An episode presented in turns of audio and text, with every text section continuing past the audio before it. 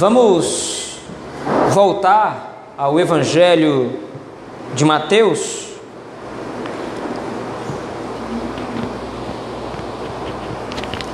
Evangelho de Mateus, capítulo de número 7.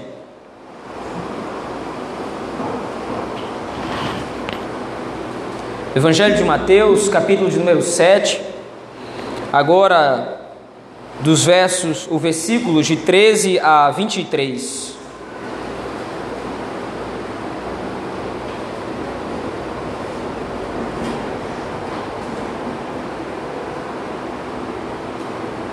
Evangelho de Mateus, capítulo 7, versos de 13 a 23.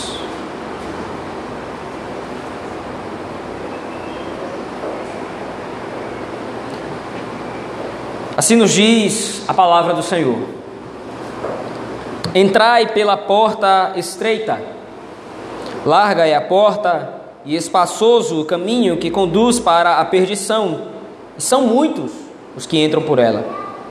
Porque estreita é a porta e apertado o caminho que conduz para a vida, e são poucos os que acertam por ela, acertam com ela. Acautelai-vos dos falsos profetas, que se vos apresentam disfarçados em ovelhas, mas por dentro são lobos, lobos roubadores. Pelos seus frutos os conhecereis. Colhem-se, porventura, uvas dos espinheiros ou figos dos abrolhos? Assim, toda árvore boa produz bons frutos, porém a árvore má produz frutos maus. Não pode a árvore boa produzir frutos maus, nem a árvore má produzir frutos bons. Toda árvore que não produz bom fruto é cortada e lançada ao fogo. Assim, pois, pelos seus frutos os conhecereis. Nem todo o que me diz Senhor, Senhor entrará no reino dos céus, mas aquele que faz a vontade de meu Pai que está nos céus. Muitos naquele dia hão de dizer-me: Senhor, Senhor, porventura não temos nós profetizado em teu nome, e em teu nome não expelimos demônios, e em teu nome não fizemos muitos milagres? Então lhes direi explicitamente: Nunca vos conheci. Apartai-vos de mim, os que praticais a iniquidade. Amém. Vamos orar ao Senhor nosso Deus nesse momento. Pai gracioso e bendito, oramos a Ti, Senhor, gratos por essa imensa graça que o Senhor nos dá de termos lido a Tua palavra e agora podermos, à luz do Teu Espírito, pelo poder do Teu Espírito, entendê-la. Esse é o nosso desejo, Senhor. Pastoreia o nosso coração, pastoreia as nossas almas e nos ajuda a compreender o texto sagrado. É assim que nós oramos. No nome poderoso e bendito de Jesus Cristo, teu Filho. Amém. Meus irmãos, como nós temos visto, este capítulo sétimo do Sermão da Montanha, do Evangelho de Mateus, nesse capítulo sétimo, é uma sumarização que o Senhor Jesus Cristo está fazendo com relação aos assuntos que ele já tratou anteriormente. Ele naturalmente está se assim, encaminhando para a conclusão desse primeiro grande discurso que aparece no Evangelho de Mateus. Então, agora, de maneira muito didática, o Senhor Jesus Cristo está reprisando ou relembrando alguns pontos que ele já tratou. Dentre todos os pontos que nós vimos, lembre-se sempre a tese central do Sermão da Montanha é combater os falsos mestres ou combater os escribas e os fariseus com seus falsos ensinos. O ensino do fariseu, o ensino do escriba que não temia a Deus e não havia aceitado a revelação de Deus em Cristo Jesus, ele é um ensino pernicioso. Senhor Jesus Cristo, ao longo de todo o capítulo 5, como nós vimos, tratou de corrigir essa perspectiva que os escribas e fariseus eles estavam pregando no meio da nação de Israel, leis absurdas, normas absurdas, que ao invés de levar o povo para mais perto de Deus, estava distanciando o povo de Deus pela completa equívoco, ou pelo completo equívoco que era a interpretação dos escribas. Agora então o Senhor Jesus Cristo retoma esse assunto. Ele mais uma vez vai enfatizar o quanto os agentes do reino, isto é, o quanto os seus discípulos devem estar atentos com relação a falsos ensinos que de repente podem se infiltrar no meio deles. Porém, agora o Senhor Jesus Cristo vai tratar isso, mais uma vez, de maneira muito didática, através de algumas figuras de linguagem. A primeira delas você encontra aí nos versículos de 13 a 14. O Senhor Jesus Cristo vai falar sobre a porta ou sobre o caminho. A figura de linguagem de Cristo aqui, ela é dupla, como nós vamos ver em seguida, a partir do versículo 15, mas existe uma correspondência entre elas. Mas veja, em primeiro lugar, antes de entrar na exortação em si, o Senhor Jesus Cristo agora vai se utilizar dessa figura de linguagem aqui para demonstrar qual é a mecânica dos falsos ensinos, qual é o uso, quais são os efeitos das heresias, ou que as heresias geralmente provocam em muitas pessoas. Veja aí o versículo 13. A exortação já começa com um imperativo, ou uma exortação franca: entrai pela porta estreita. Qual é o ponto em que o Senhor Jesus Cristo vai usar a palavra estreita aqui? Isso é uma figura linguagem, é um eufemismo para difícil. Senhor Jesus Cristo está incitando, está levando seus discípulos a escolherem um caminho mais difícil um caminho mais apertado, um caminho mais estreito. Mas o ponto é que antes de adentrar o caminho estreito, o Senhor Jesus Cristo diz: escolham a porta estreita. O ponto para o qual o Senhor Jesus Cristo quer chamar é a atenção, que muitas vezes ensinos causam em muitas pessoas. O Evangelho não promete vida fácil. O Evangelho não promete porta larga. O Evangelho não promete caminho farto ou caminho espaçoso, como o Senhor Jesus Cristo vai tratar logo em seguida. Apesar de sabermos bem que o Evangelho nos conduz à vida eterna com Deus, apesar de nós sabermos que o Evangelho é a melhor coisa que existe, apesar de nós sabermos que o Evangelho é o bem maior de Deus aos seus eleitos, Apesar de nós sabemos que o Evangelho é graça pura da parte de Deus para com miseráveis pecadores como nós, apesar de sabermos que o Evangelho é a maior riqueza que alguém pode ter, ou a maior riqueza da qual alguém pode desfrutar, em momento algum o Evangelho esconde a informação dos discípulos e dos eleitos do Senhor de que a estrada do Evangelho é uma estrada árdua e espinhosa. E veja, Diferente dos falsos mestres, como o Senhor Jesus Cristo vai tratar aqui, diferente dos falsos mestres, o Evangelho não precisa de maquiagem, o Evangelho não precisa de disfarce, o Evangelho é natural.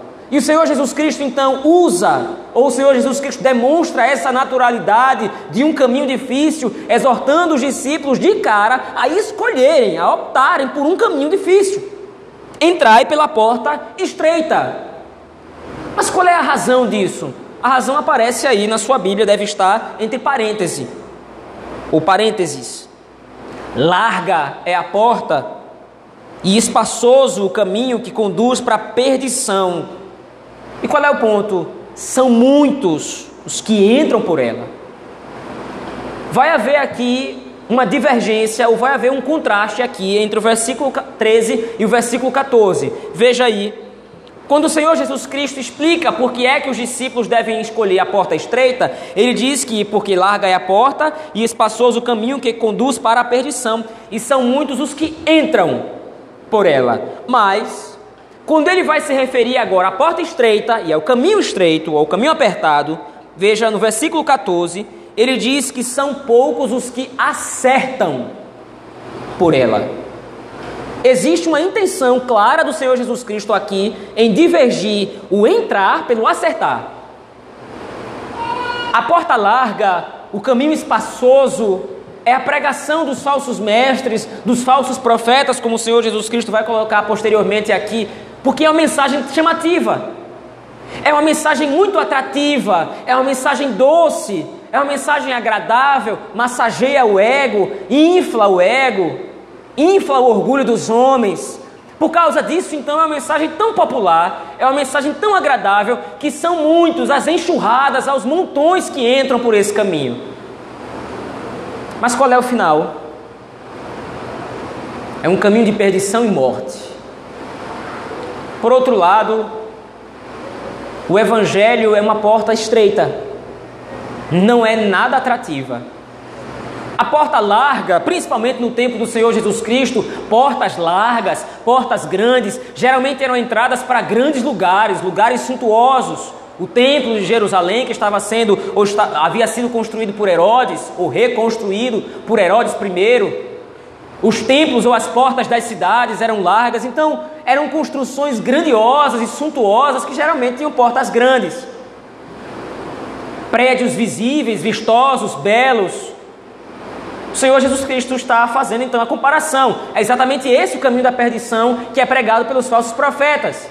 É largo, é bonito, é atrativo, mas vai dar na morte. Por outro lado,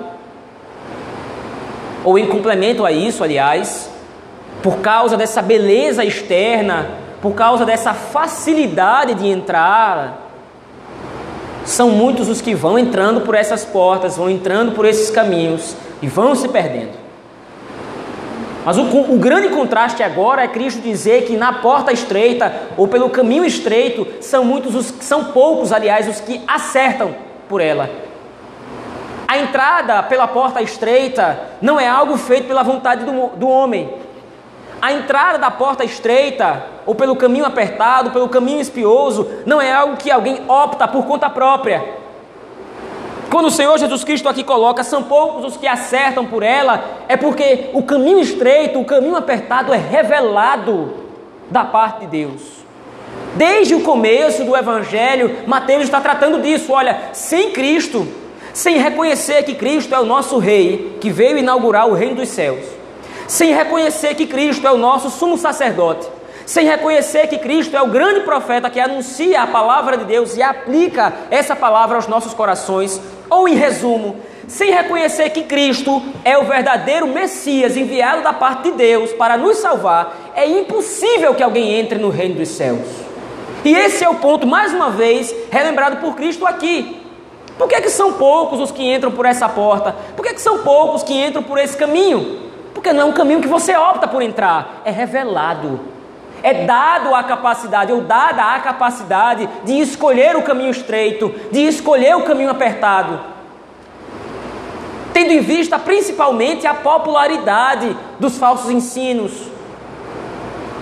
É muito mais fácil, na verdade é natural, que o ser humano entregue ao seu próprio coração opte pelo caminho mais fácil. Afinal de contas, todos nós queremos facilidades em nossas vidas. Quem é que vai querer o caminho mais difícil? Quem é que vai querer as coisas mais complicadas? Mas só opta pelo caminho apertado, só opta pelo caminho estreito, aquele que foi chamado por Cristo para entrar pelo caminho estreito. E por isso então, ele acerta o rumo certo. E esse caminho estreito, esse caminho apertado, veja aí, na continuação do versículo 14, esse caminho apertado, esse caminho estreito é o que conduz para a vida eterna. Ou seja, existe claramente o um contraste. Você pode escolher, entre aspas, você pode escolher, você pode optar, em primeiro lugar, a primeira opção, um caminho fácil nesse mundo, uma porta larga, um caminho espaçoso, confortável, agradável, que vai dar para a morte, ou você pode optar pela, pela porta estreita, pelo caminho espinhoso, difícil, complicado, árduo, mas que vai dar na vida eterna. Só que essa figura de linguagem, como disse antes, ela está ligada à seção seguinte, a qual nós vamos entrar agora a partir do versículo 15. Veja, o Senhor Jesus Cristo, mais uma vez, no versículo 13, ele iniciou com uma exortação, entrar pela porta estreita, e agora essa exortação ela vai ser explicada no versículo 15. Por que, que a gente deve entrar? Ou por que, que nós devemos entrar pela porta estreita? Acautelai-vos dos falsos profetas, que se vos apresentam disfarçados em ovelhas, mas por dentro são lobos, roubadores. Essa pregação de um evangelho mais light, por assim dizer, essa pregação de um evangelho mais confortável, que é marca do nosso tempo, um evangelho mais superficial, um evangelho mais palatável, mais agradável ao paladar? Por que, que eu devo escolher pelo evangelho que me diz que eu devo pegar minha cruz e seguir, quando eu posso rapidamente optar por um evangelho que diz que é basta que eu contribua para que Deus me abençoe? Por que, que eu devo optar por uma vida de santificação árdua, se eu posso optar por um evangelho mais light que diz que eu posso viver do jeito que eu quiser, basta que eu sinceramente sirva ao Senhor. Por que, que no final das contas eu vou optar por viver um evangelho mais difícil, claramente mais difícil? Ora, esse evangelho que o Senhor Jesus Cristo está pregando aqui é o evangelho que viveu Isaías. E qual foi o final de Isaías? Ser partido pelo meio. Foi o evangelho vivido por Jeremias. E qual foi o evangelho vivido, qual foi o resultado da vida de Jeremias? Foi perseguido por todos os seus compatriotas. Foi escorraçado dentro da sua própria terra. Esse foi o evangelho vivido por, por exemplo, Moisés, que viveu uma vida árdua e difícil, levando um povo de coração endurecido até a terra prometida, e por causa do povo nem chegou a entrar na terra, porque pela sua impaciência feriu a rocha e tantos outros nomes que poderíamos citar, à luz da Escritura, à luz da história, que mostram que esse Evangelho é um Evangelho claramente mais complicado, é um Evangelho até perigoso.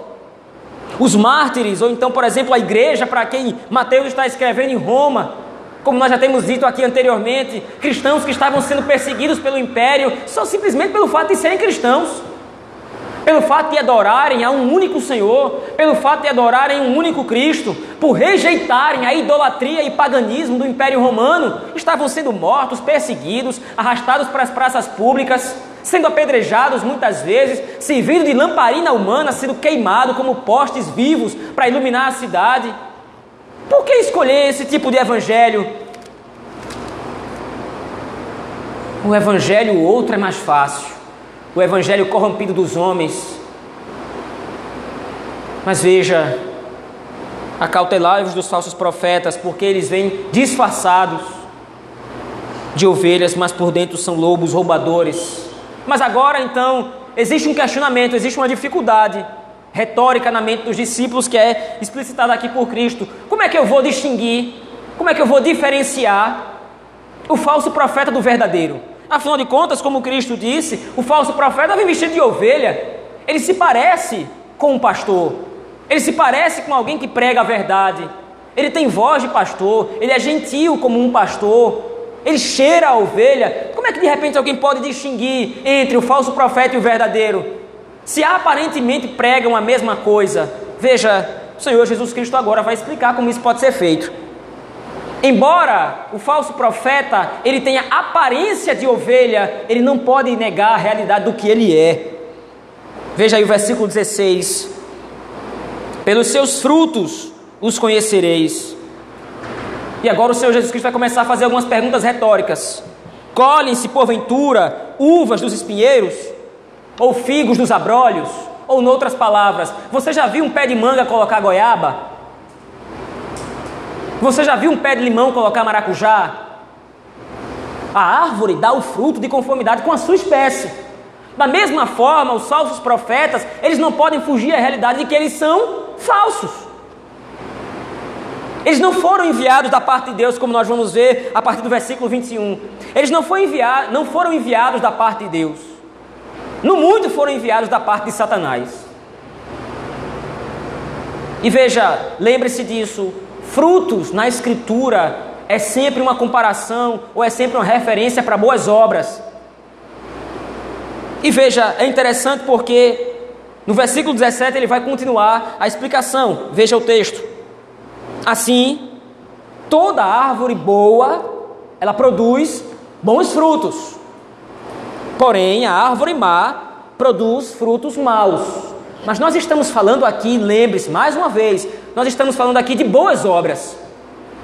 No capítulo número 6, o Senhor Jesus Cristo começou exortando os seus discípulos a não agirem como os hipócritas. Quais eram as ações dos hipócritas? No capítulo número 6, o hipócrita ora, o hipócrita jejuma, o hipócrita dá esmola. Ora, todas essas ações os justos também fazem. O justo ora ao Senhor, o justo dá esmola, o justo jejua a Deus. Qual é a diferença então entre os frutos dos falsos profetas e os frutos dos justos eleitos do Senhor? Se os frutos aqui, ou se as boas obras, são praticamente as mesmas. O ponto é, essas obras não são feitas em Cristo. E além disso, não se pode ocultar os frutos, os maus frutos.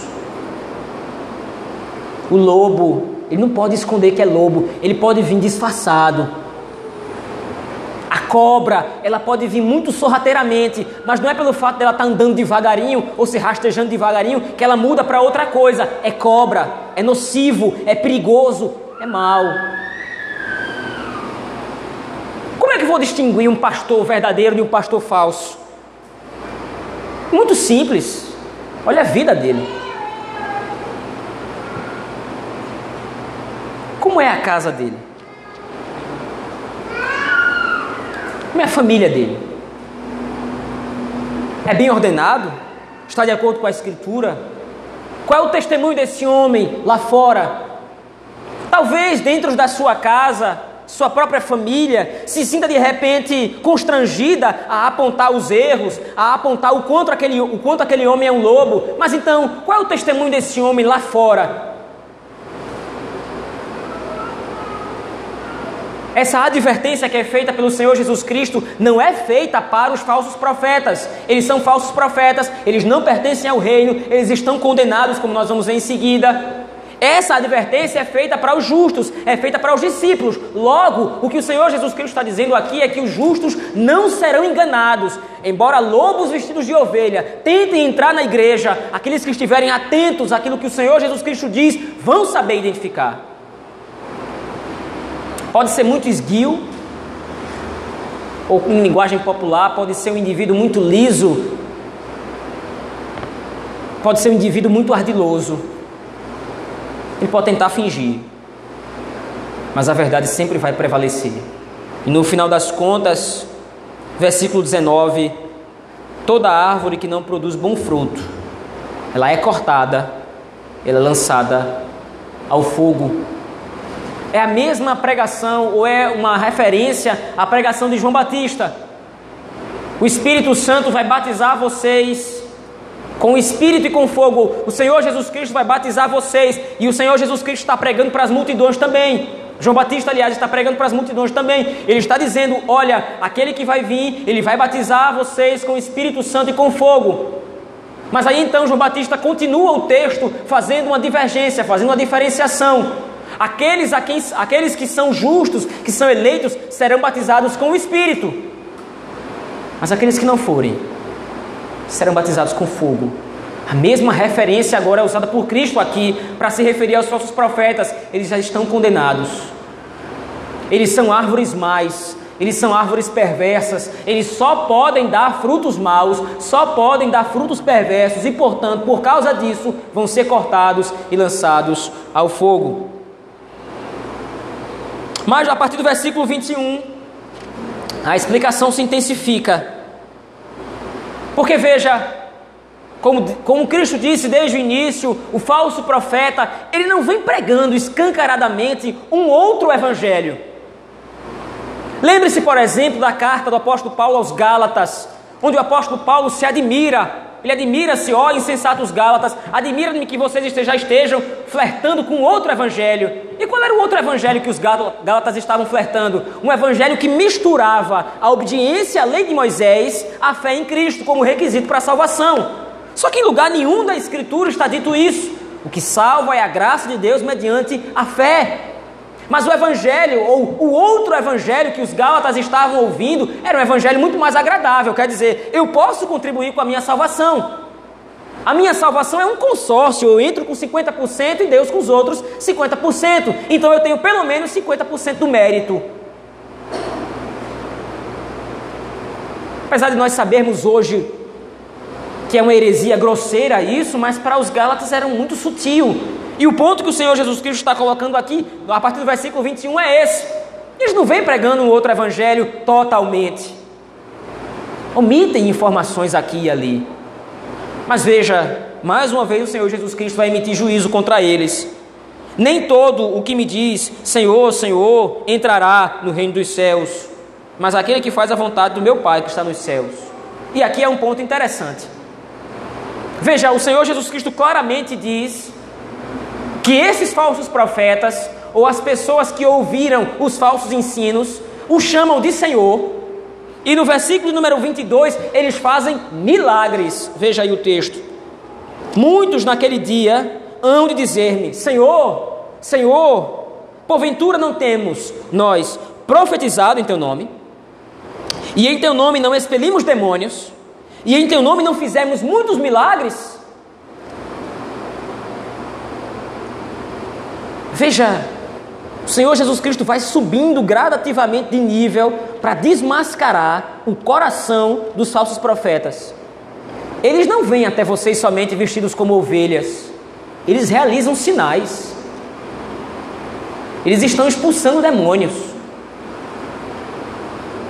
Eles estão fazendo milagres, eles estão curando. Eles estão profetizando. E as profecias acontecem. Mas o que é que o Senhor Jesus Cristo diz no versículo 21? E aí então ele está explicando aquilo que ele disse antes. Eles não estão fazendo a vontade do Pai Celeste. Veja, já temos dito isso aqui algumas vezes, mas não custa repetir. Milagre, sinal, prodígio, maravilha nunca foi atestado de entrada no reino. A igreja brasileira hoje, a igreja evangélica brasileira hoje, o que tem de curandeiro, o que tem de milagreiro, venha que você vai receber a sua cura, venha que você vai receber o seu sinal, venha que você vai ser abençoado. Veja, o Senhor Jesus Cristo não está contestando essas coisas. O Senhor Jesus Cristo não está preocupado em questionar se essas obras são verdadeiras ou não, se esses milagres são verdadeiros ou não, se essas profecias são verdadeiras ou não. Senhor Jesus Cristo, eles vão dizer que fizeram, eles expulsaram demônios de fato, eles profetizaram de fato, eles fizeram realmente milagres e curas, eles fizeram. O ponto não é esse. Mas qual é a questão? não fizeram essas coisas referendados por Deus. Não fizeram essas coisas de acordo com a vontade do Pai, em termos de que essas obras que eles estão realizando são obras realizadas com o aval do Espírito. É o Espírito quem está realizando essas obras, como os apóstolos vão fazer no livro de Atos para atestar e para confirmar a mensagem do Evangelho, os apóstolos no livro de Atos fazem sinais e maravilhas. O apóstolo Paulo, o apóstolo Pedro, João. Todos eles pregam, eles curam, eles realizam sinais, eles expulsam demônios. Qual é de novo a diferença, então, entre os verdadeiros apóstolos e os falsos profetas? É simples. Eles fazem a vontade do Pai. Eles fazem a vontade de Deus. E veja, parece algo muito subjetivo que é dito por Cristo aqui. Bom, mas como é que eu vou saber qual é a vontade do Pai? Porque se os falsos profetas estão fazendo sinais e prodígios, mas não de acordo com a vontade do Pai, qual é, afinal de contas, a vontade do Pai? É o que está revelado na Escritura. Em nenhum momento Cristo se opôs ao Antigo Testamento, ele mesmo diz, no capítulo 5, como nós vimos: Eu não vim revogar a lei, eu vim cumprir. Eu vim realizar aquilo que está escrito, aquilo que está revelado, aquilo que foi dito.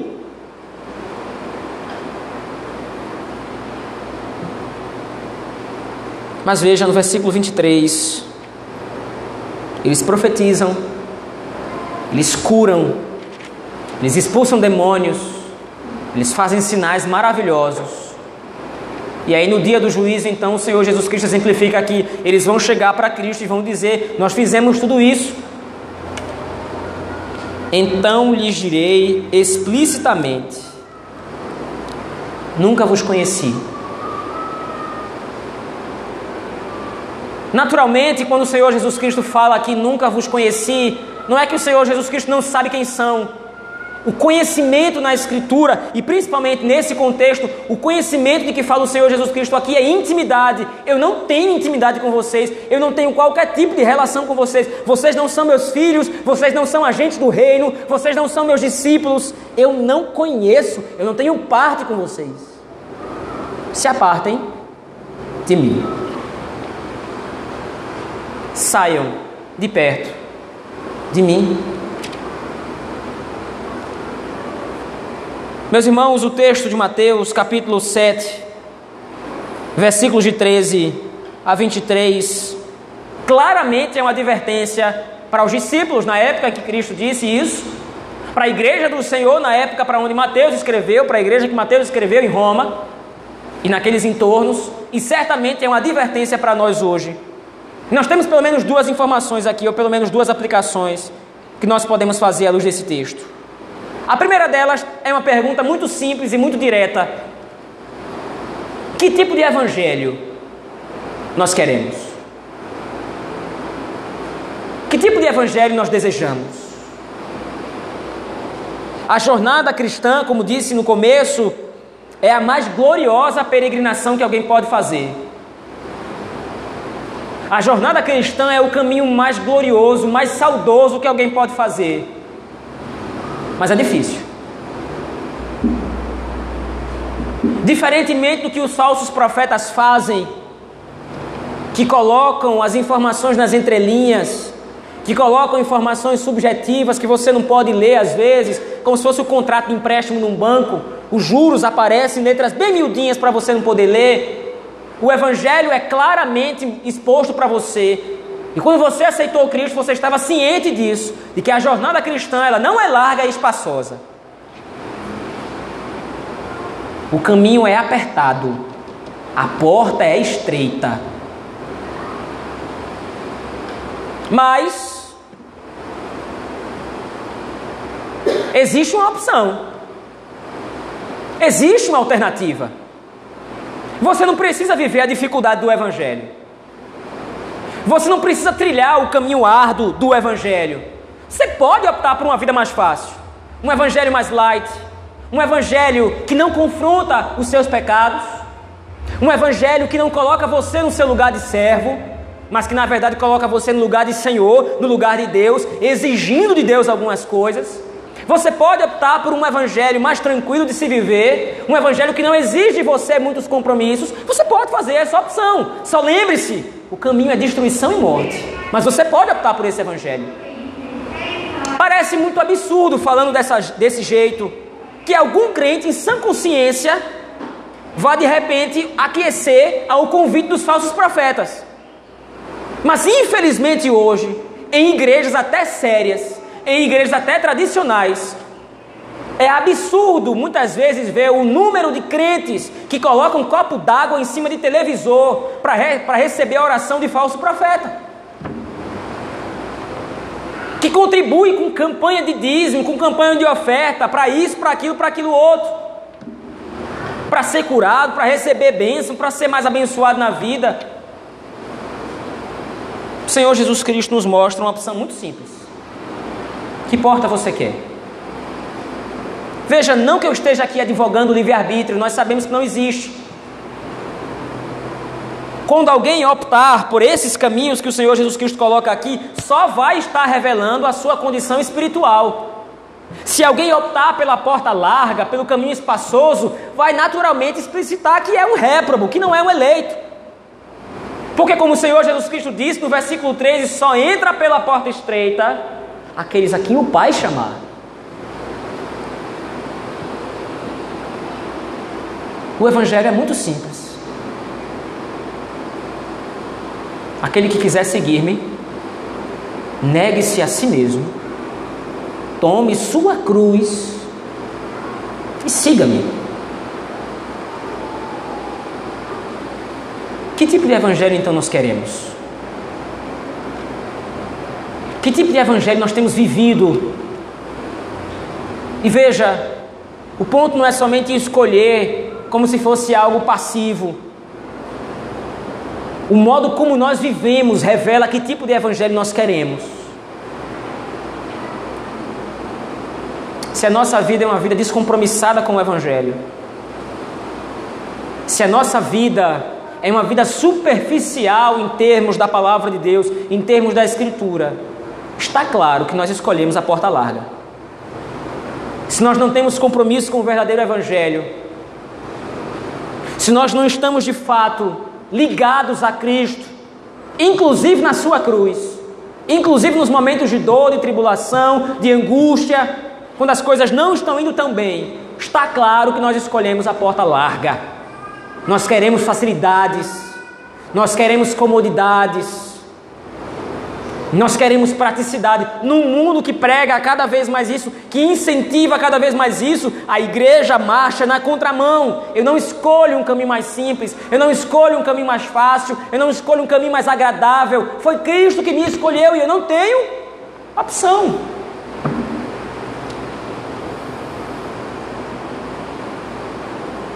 Mais uma vez eu repito, o evangelho é muito simples. Uma troca. Você padece aqui, você sofre aqui, você sangra aqui, para usufruir da eternidade em abundância, em paz com Deus.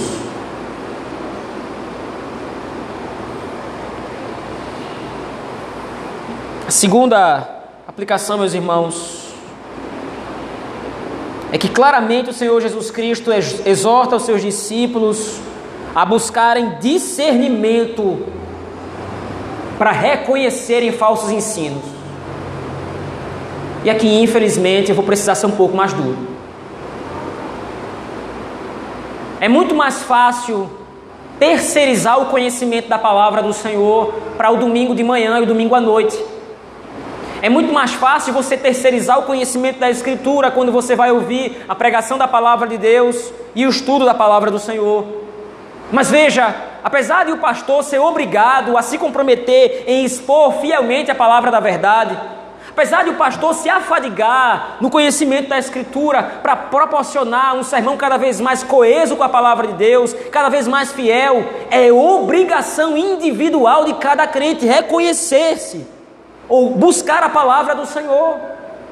É obrigação individual de cada crente reconhecer a voz do Supremo Pastor, e só vai, isso só vai ser feito através de conhecimento na Escritura. E o conhecimento da Escritura não vem por osmose.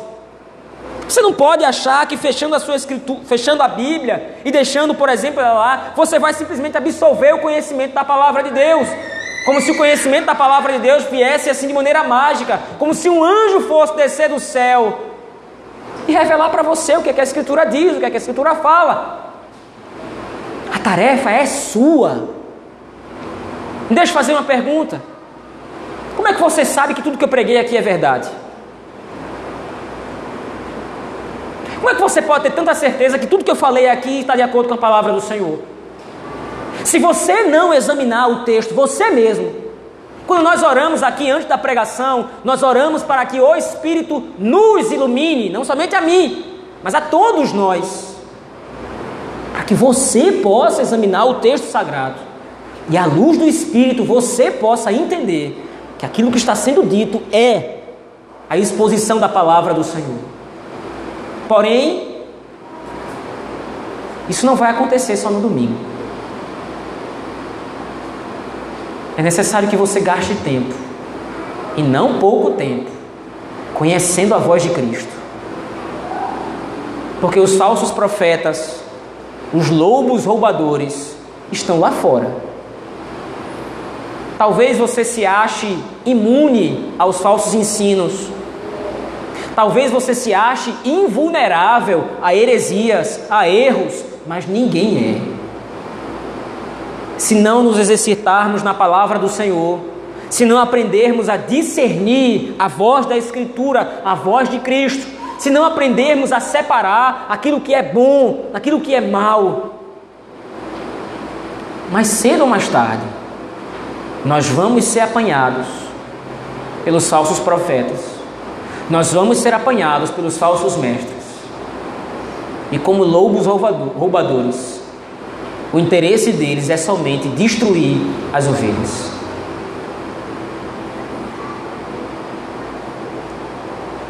Eu concluo aqui, meus irmãos, dizendo que esse texto de Mateus, capítulo 7, verso de 13 a 23, nos demonstra a ênfase de Jesus Cristo em proteger os seus eleitos, em proteger o seu povo dos falsos mestres. O Senhor Jesus Cristo está interessado e Ele só está interessado porque nos ama. Num mundo cheio de lobos, num mundo cheio de ameaças, cheio de heresias, cheio de erros, cheio de filosofias e ideologias pagãs, satânicas, o Senhor Jesus Cristo não nos deixou a mercê disso. O Senhor Jesus Cristo nos deu armas com as quais nós podemos lutar para resistir no dia mal.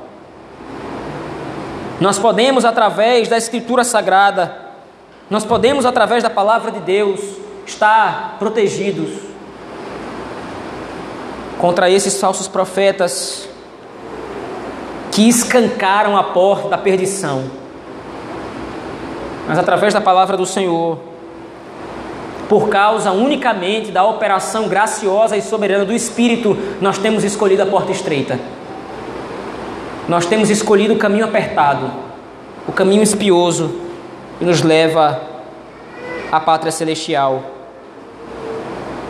O final da jornada é que nos encoraja suportar as dores e as tribulações desse mundo, sabendo que nós estamos sendo aos poucos levados para pastos verdejantes pelo Supremo Pastor, aquele que deu a vida pelas suas ovelhas. Vamos orar, nosso Deus, meus irmãos. Pai de amor e de misericórdia, nós pedimos que o Senhor seja misericordioso conosco e nos dê a coragem de poder resistir os falsos profetas, os falsos mestres, que são tantos no nosso tempo nos ajuda, Senhor, a discernir a tua voz no meio de tantos ruídos. Tantas vozes no nosso tempo desejam nos confundir. Abre os nossos ouvidos para que possamos ouvir a voz do Supremo e do bom pastor, que é Cristo, através da Sua palavra. Encoraja-nos, Senhor, para ler a Tua palavra, nos dá sede de buscar a Tua palavra, de buscar entendê-la, lê-la e compreendê-la pela obra do Teu Espírito. Obrigado, Senhor, porque entramos pela porta estreita, não pela nossa vontade. Do contrário, entraríamos pela porta larga. Mas o Senhor, pelo seu Espírito, nos revelou a porta estreita e nós acertamos por ela.